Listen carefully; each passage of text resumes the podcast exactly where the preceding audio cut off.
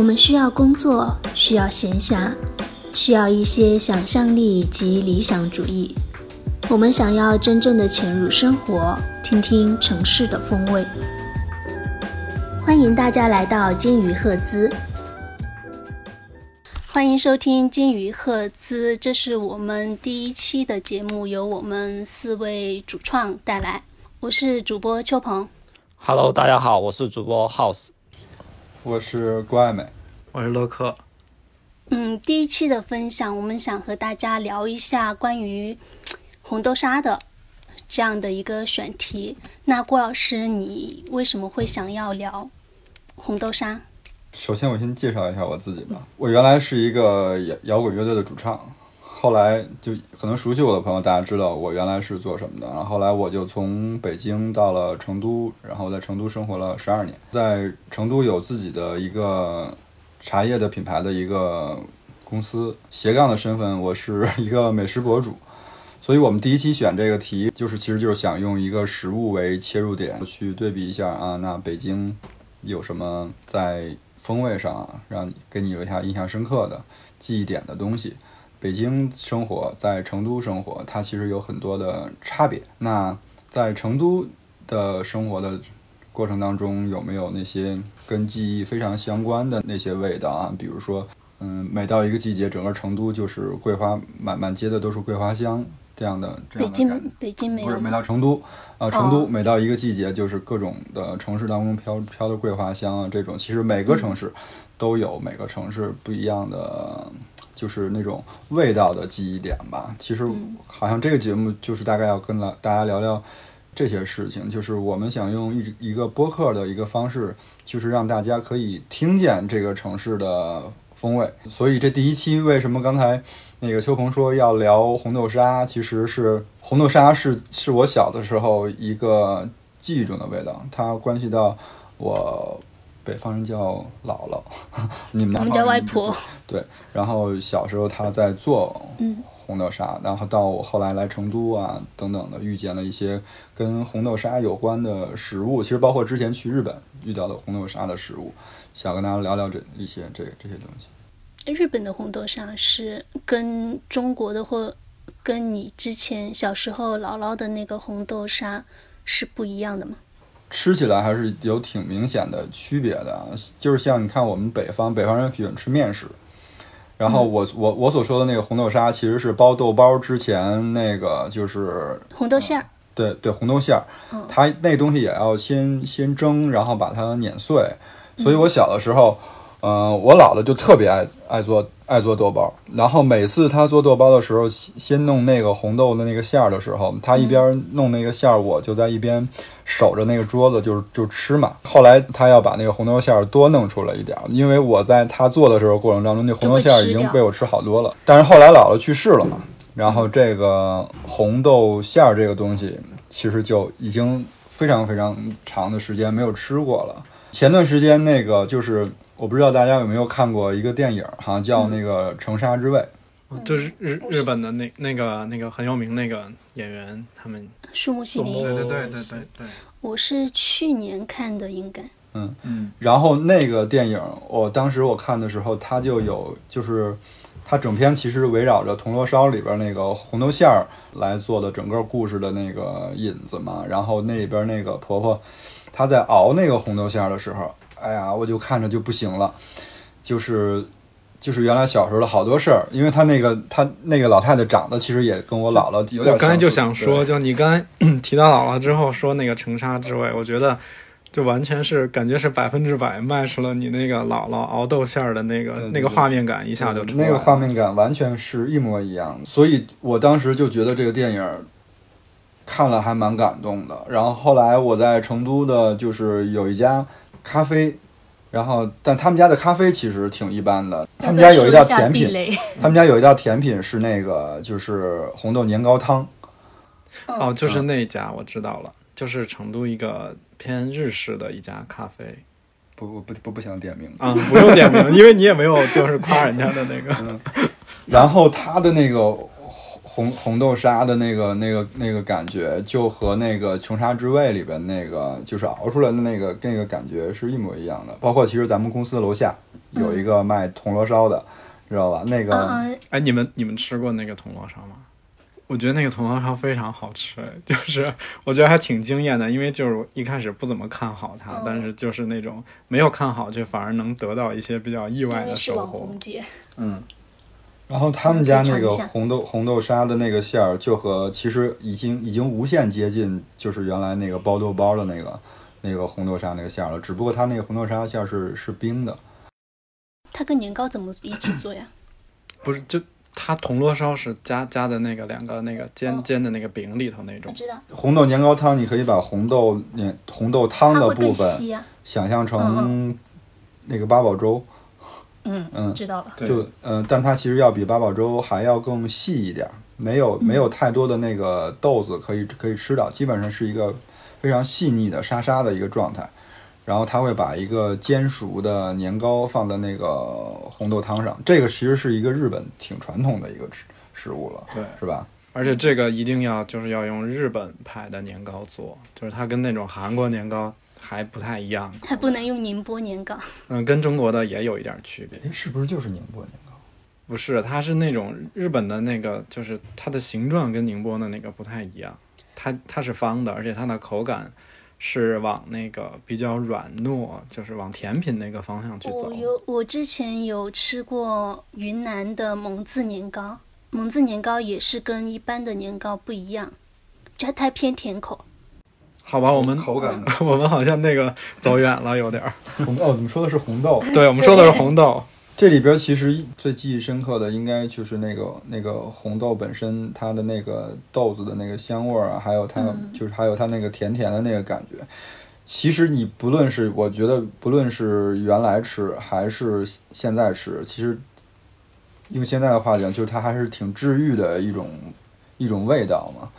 然后你再加上，其实原来的那个对于外婆做做豆包的那豆豆包馅儿的那个记忆，你现在吃吃这些关于红豆的红豆沙的食物，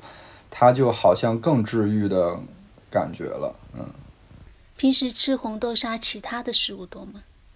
我基本上有有红豆馅儿的东西，肯定都会尝一下。对，都都都会尝一下。而且比如说，其实好像像咱们楼下这个铜锣烧，其实它有很多味道嘛，就是各种各样的味道。其实其他味道也很好吃，但是我就会觉得那个红豆沙那个味道，就是我我会更喜欢，因为就是其实你在吃它的时候，就是吃的好像又不单单是那个东西本身嘛。嗯就像好多人吃东西的时候说是吃文化一样的。对。我们今天还想说那个绿豆沙、绿豆沙，避风塘，你们知道吗？哇，那个就是很古早的那个初代网红。对，然后那个时候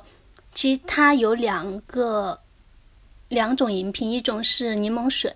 一种是绿豆沙。原来北京也有避风塘，但是都是去打麻将的，因为它它是茶馆吗？对，因为它晚上的时段有那种就是饮品自助嘛，随对便喝。，只要只要你在这打麻将，它的饮品就是自助，第三空间对。就是那个绿豆沙，其实我吃的比较少，因为就我我记忆是那种，就是嗯，小时候一到夏天，我妈就做绿豆汤。我我想说绿豆就这个东，西，这个东西会啊，这个这个绿豆汤这个东西，感觉就是从五月喝到十月，就可能陪伴你整个半年。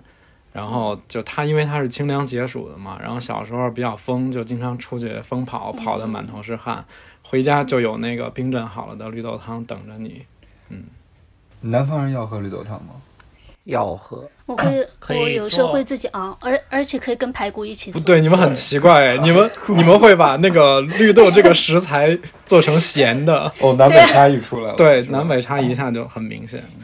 绿豆，我们小时候吃绿豆其实是吃，就我们江西那边基本上还是吃甜口的，但四川这边会吃咸口，就当做一道菜。夏天的时候加那个加冬瓜跟加排骨去熬，就因为 House House 他们家是那个是乐山的嘛，乐山有什么就是吃绿豆有什么或者红豆嘛，有什么有什么特殊的那个方法？红豆好像吃的比较少红豆沙，我们好像就我也不知道我们身边的人吃的多不多，但我个人好像吃的比较少。就我觉得就它就太绵密了，然后就特别甜。感觉你们好像一年能吃到这个东西的，基本都是在那个粽子里边儿，是不是？嗯，对对对啊，就是其他时间很少想得起来这个。对，而且粽子好像也有咸口的，比如说什么腊肉啊，然后蛋黄啊什么粽。就是很奇怪，你们会把花椒放在粽子里面，只有四川人这样做，我觉得是因。为其实广东有一个挺挺有名的，因为广东糖水很有名嘛，嗯其中有一道特别有名的就是陈皮红豆沙，就它会用陈皮跟红豆沙去熬一个甜品，也是类似于一个汤的状态，嗯，然后也是甜口的，但它里面会有那个陈皮的那种香气，就比较特殊广。东新会的陈皮还是很有名。还可以加个蛋。那那个前前面郭老师说到那个北京跟成都不一样嘛，而且在成都生活时间挺长的，十二年就是一个轮回的感觉。本命年，嗯，那那个在就在成都的时候，你觉得什么时候？因为北京跟成都，我觉得还是挺不一样的。嗯，然后什么时候会让你觉得特别有那种在成都的感觉？特别有在成都的感觉啊。可能就是那个吃不是吃到花椒味儿的粽子这件事儿就特别的成都。我我觉得其实你你比如说，如果作为一个从小在北京长大的人，他来了成都以后，其实饮食上是要调整，要调整一段时间的。嗯，我真的是，嗯，我现在还挺爱吃火锅的，就以前不爱吃。但是我是去年开始才真真正正，我觉得哦，火锅我能吃明白了，然后它就是有很多不一样的味道。你比如说，就是原来我完全不理解人家说这个火锅越吃越甜是为什么。我觉得应该可能好多北方人都不理解这个麻辣火锅吃到后边是甜的这个事情是怎么发生我。没有吃到过甜，我我会觉得越吃越苦，或者是越吃越苦就是那种，这两种都是我们觉得不太 OK 的火锅嘛，就是会作为一个瑕疵。越甜的 House 好像有话说，就我也觉得火锅好像一般都是越吃越咸，越吃越辣。我觉得是这样，就是嗯，北方人应该没有就是很很精确的了解到这个细分领域，就是说，比如说这个各家火锅的区别是啥，然后比如说重庆火锅的风格是怎么样，重那个成都火锅的风格有什么区别？因为这个事儿就是在整个大北方眼里，就是感觉其实火锅、串串等等，可能它是味道几乎差不多的一类的一个一个东西因。为你知道我们北京人嘛，尤其是北京人，就是如果我我是一个刚来成都的，你跟我说火锅，我我我要我是把涮羊肉和这个火锅是发看成是一种东西的，但其实我现在发现，就是四川人他说的火锅跟北京人说的涮羊肉，它其实根本就不是涮羊肉，根本其实就不算火锅的一种，它是那种。秒烫秒熟，吃的是一个大概是食材本身的味道，裹裹麻酱的那种那种味道。裹麻酱，那不就麻酱的味道吗？然后，但是成都这边，包括重庆也好啊，那个吃火锅，我好像发现就是用那个老老鹰汤老鹰茶茶，老鹰茶茶嗯做那个火锅里边的那个水的时候，它的那个火锅底是会越来越吃越会反反甜的。但那个反甜不是说它就真的是吃的跟糖那种甜了啊 它是这种说的说的是那种回回甘的味道，然后越来越苦的那个确实也有。你吃到过吗？对我吃到过那种香料加的比较足，尤其是如果它研磨的很细，然后这个火锅因为它煮的很久。对对，它就会越吃感觉，其实那个苦味多半是来自于那个，我觉得是来自于香料的那些味道。它那种香料，比如说它是不是就做时间长了之后，那个美拉德反应就太多了，所以说就会有苦味或者说甜味、咸味这种。我觉得这可能就跟煎中药那个感觉似的，真的就是有有一些是是那个、嗯是不是原来原来四川这边那个不是，尤其是成都原来吃的火锅，其实不是现在吃的这种，就是涮各种东西的这种火锅。火锅好像之前看到一篇文章，还说什么就火锅最早发源是因为从一些吃下水开始，就一些重苦力的活，就他们从这些比较便宜的食物开始就吃起来，就开始各种涮之类的有味。道。对，就后来才变成就有各种食材，一些高级的食材或者海鲜就加入进去。所以一个是原本北京是吃原来的味道，然后这边感觉是吃重调料的味味道。对 对对，而且我听好像我听哪个博主说，哎嗯是不是在在原来那个那个上不去了的那个，就是那个什么 club 哦，那个 Clubhouse 里面，对里边之前聊过，说原来原来成都人吃的火锅都是那种动物系动物系火锅，什么叫动物比性火锅？如说比如说是什么，嗯、美蛙呀，耗儿鱼呀，啊，然后兔子呀。然后原来都是那种，比如说我我其实主原原来原来的人说我们今天是吃火锅去，其实我们吃的是育儿鸡，然后就是蚝儿鱼，然后比如说兔子的火锅，然后我们再吃完这个本身的这个东西，我们再涮点儿。那个你们吃过八行兔吗？我没吃过哎。嗯，但我吃过另外那个那个面面哦哦，就是其实现在我觉得在成都，大家如果约饭说我们今天吃火锅，就有一个共识，吃的就是那种涮毛肚啊，然后鸭肠这种这种火锅。然后如果是嗯、呃那种指定食材的，比如说刚才那就是吃耗儿鱼。对冷锅鱼啊，嗯什么鸡兔啊，我们就会说我们今天去吃兔，我们今天去去吃鱼，对，可能就不会说吃去吃火锅。对，嗯。那除了吃火锅的话，其他的还有吗？我觉得反正北京和成都的饮食的差别啊，还是挺多的，尤其嗯，嗯，好像只有四川人要追求的是更复杂一些的味道，好像其他的城市的人都是要吃它的本味，是吧？说这个这个东西的原原汁原味儿，我觉得这是最大的差别。嗯，这个，比如说，能不能给我们分享一下，或者说像你那个对一些店的一些感受点评，对我们的这个实用价值、参考意义大不大？嗯，我就是在寻找那种，就是我觉得吃起来更有味道、更有特点，它真真正正有有灵魂，就是其实怎么就是比较下饭，吃起来真的很香的那种。关于风味这件事，其实它本来是一个众口难调、适口为真的这么一个概念。你要怎么样去跟大家输出说这个这个东西你的感受和评价，难吗？就是我不知道大家有没有关注那个陈小青老师的那个微博个人的公众号，嗯，它它里边有的时候就是可能就是说一道一道菜或者一一道食物，然后就是那个那个画面感，你你觉得你会隔着屏幕就能闻到那个就是那那那道菜的味道。我觉得其实这就是我想达到的一个。我嗯我我我大概了解了，就是我心目中就是美食板块的两个天花板，一个是陈小陈小青青，另外一个是五郎。五郎就是那个《孤独的美食家》，你们看过吗？没有。那个日剧，你没有连你《孤独的美食家》都没看过，就就之前之前我以前是从来从来不吃豆芽的嘛，嗯但有一期《孤独的美食家》里面，他就吃了一个豆芽炒肉，就就看他吃的特别香之后，就我从此可以开始吃豆芽这个食物了就。对啊，就是你会感觉其实他吃的东西很平常、很常见，对吧？不是那种高大上的米其林餐厅什么的，但是你你看那个日剧，你会觉得他为什么可以把每一道菜都吃的那么香？哦，这个感觉我也有。刚才刚才那个耗子说的这个感觉我也有。我小时候不吃蘑菇，但是有一期那个《一休哥》里边，他有一集就是他们后来去去什么山上去采那个蘑菇，然后回来那个西欧卫门他们就做了一大锅那个跟炖蘑菇什么的炒蘑菇，就各种就是那天他们吃的就是蘑菇料理。然后我看完那一期以后，从此就开始吃蘑菇了。这个是是最早的种货，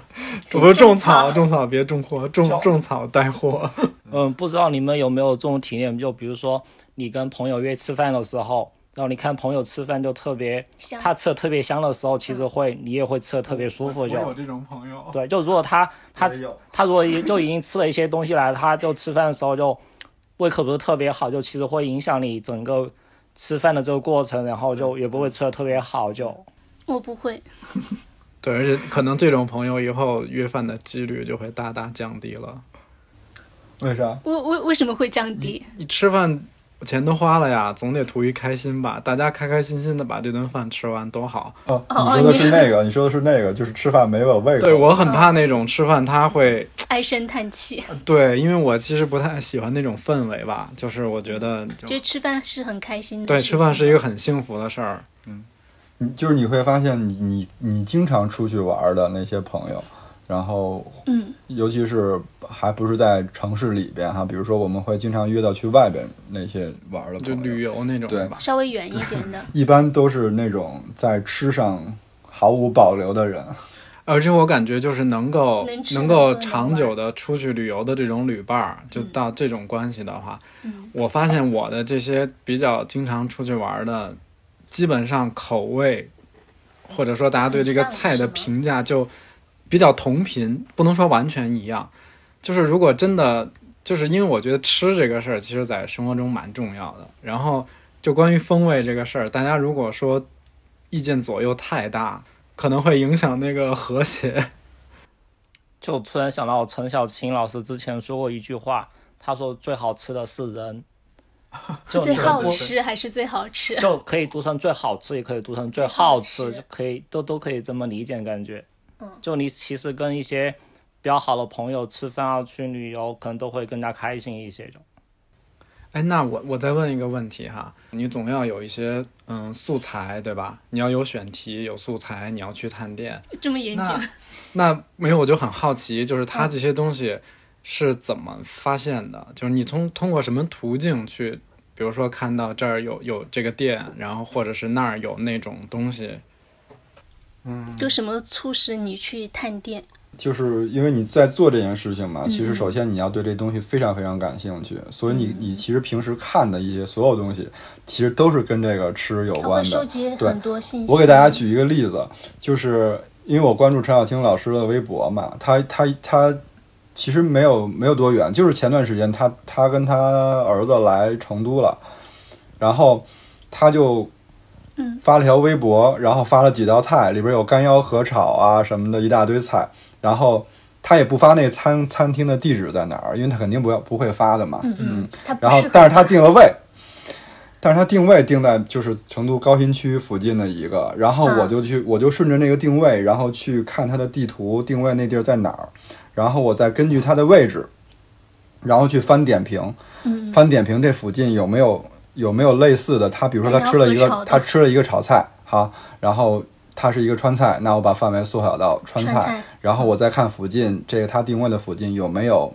嗯，就是川菜馆儿，然后我再从川菜馆里去去筛选进点评，看别人拍的那个图片，然后就找大概的那个感觉相似的。然后一看哦，他拍的这个菜就是这个就是这家，然后我就会收藏起来这家餐厅，然后找时间去吃。感觉感觉也是一个就是挺技术流的一个工作呢，就是前期收集这些来源。嗯要不有流程对，要不就是还有刚才就说到那个孤独的美食家什么的嘛，这种哈。我自己有一小本子，然后就是孤独的美食家，他就是五郎去的每一个餐厅，我都把地址收藏下来了，就是说想之后再去。本来本本来对啊，本来今年计划去就是去那个去去日本，然后吃几家就是五郎吃过的那些餐厅嘛，但是今年疫情就就没去了。本子可以借我抄一下作业。因为我我是挺爱吃的，但其实我有的时候很懒得动这个脑子，就是个人比较懒。你们都是在家里做饭多？嗯，我是会做饭的那种人。他做饭挺好，他做饭很好吃。嗯会做饭的时候会有不知道该做什么菜的时候吗？就经常有 吃，我觉得今天吃什么这个问题 真的是一个灵魂的拷问。我以为你不会有，因为而且我我我觉得也是经常会有。但其实我觉得在成都相对都好一点，因为我觉得南方城市的其实它的食材品种，然后就比较丰富。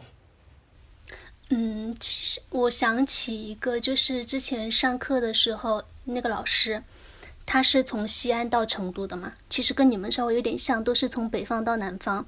然后他是说，他觉得在成都，它的雨水更丰沛，阳光也，其实阳光我觉得一般，但他觉得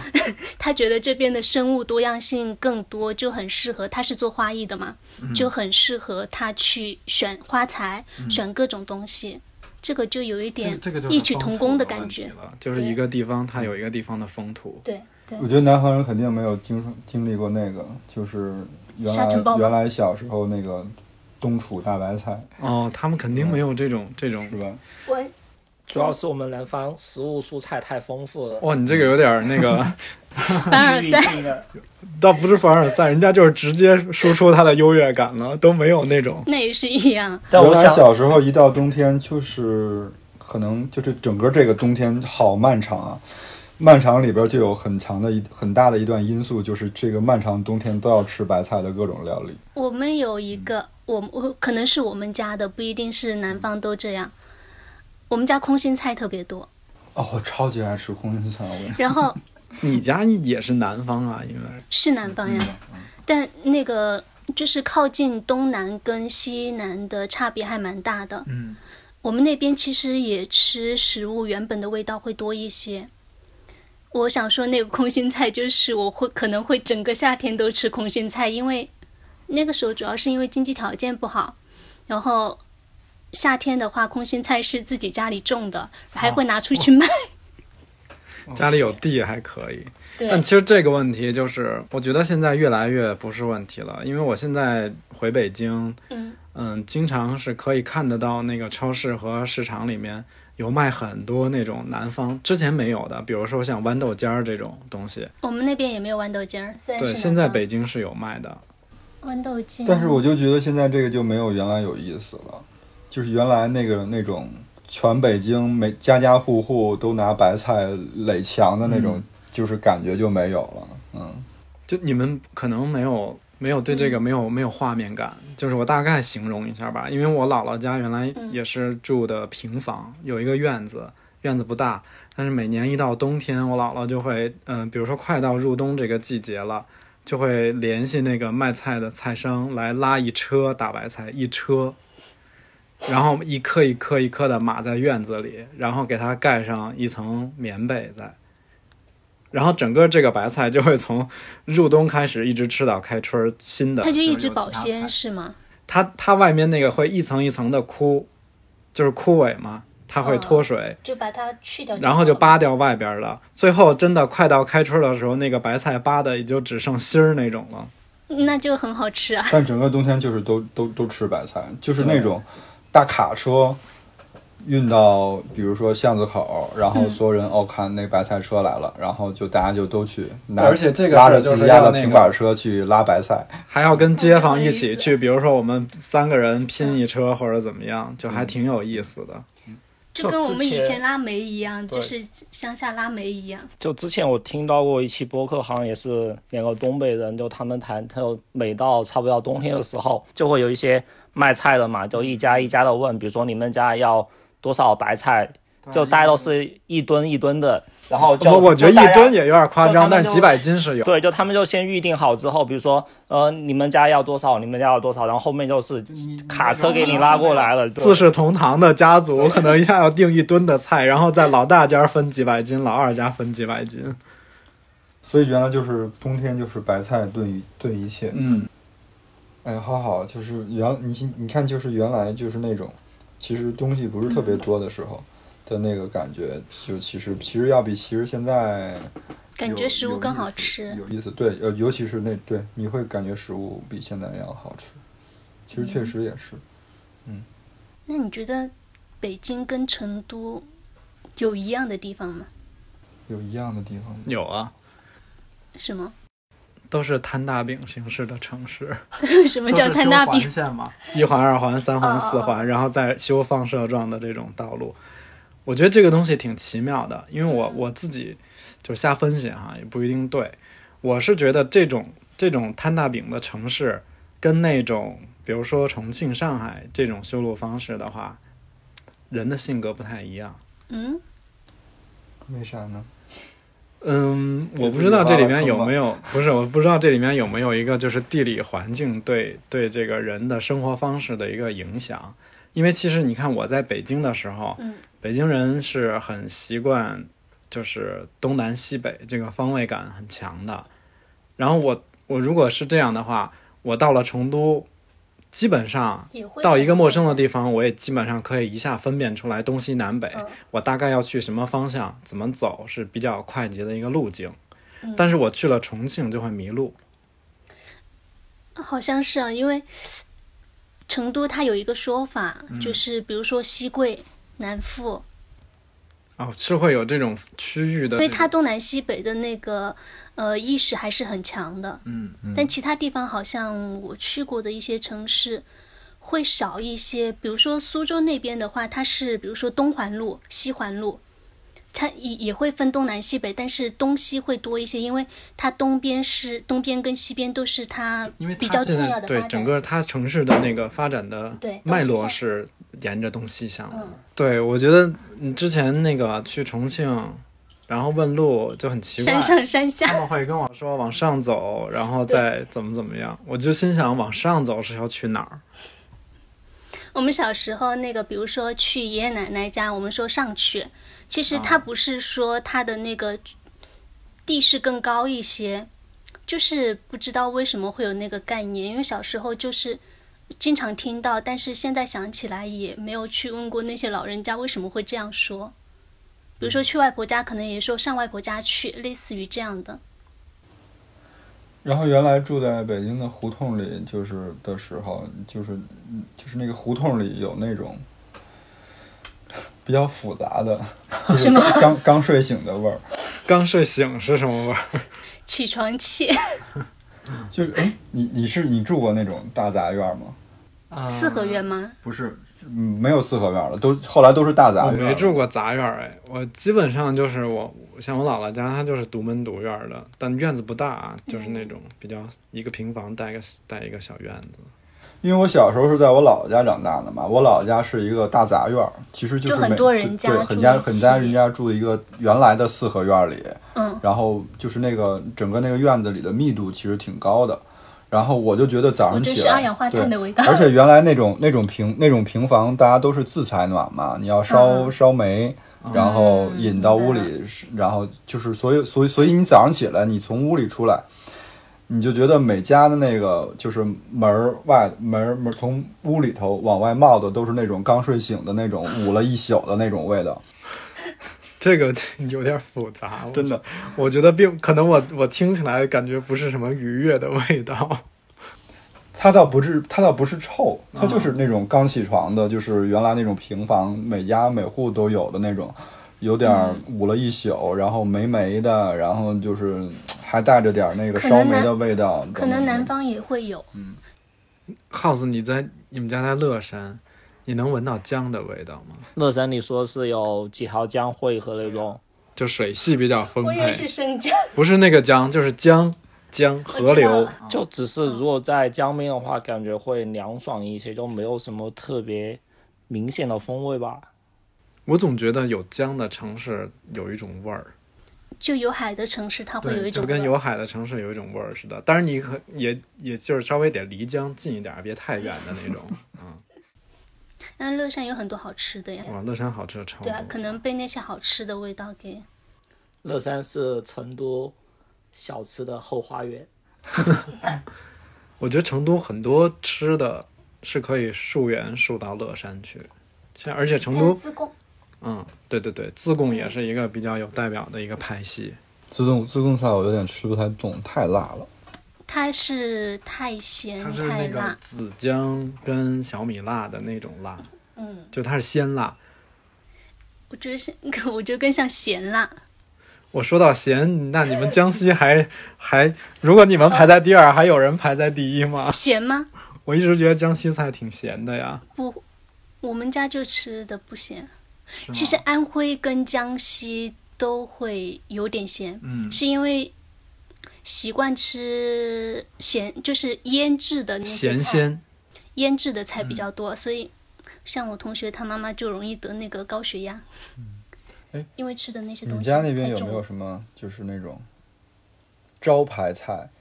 就你看成都和北京其实都有，然后再细分，乐山其实也有。米粉？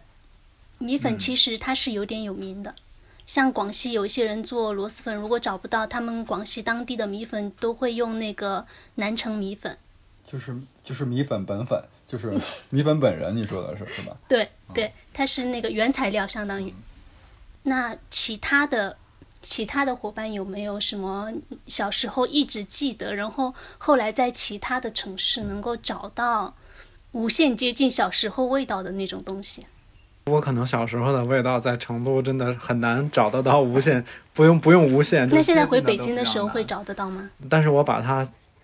就是一般我妈做的那些菜，我我如果爱吃，嗯我就已经学下来了。我会尽量去复刻它的那个味道，但是你知道，就是老妈做的饭就永远是老妈做的饭，就是那个记忆中的味道是，不是什么，就你你学的再像，你再有名的厨师，你的技术再好，都是复刻不了那个味道的。House 那边呢？然后我小时候，我觉得稍微有点儿比较记忆深刻的味道，就是奶奶做的汤圆，因为它肉汤圆吗？的它它这个汤圆是甜的，它是用油渣，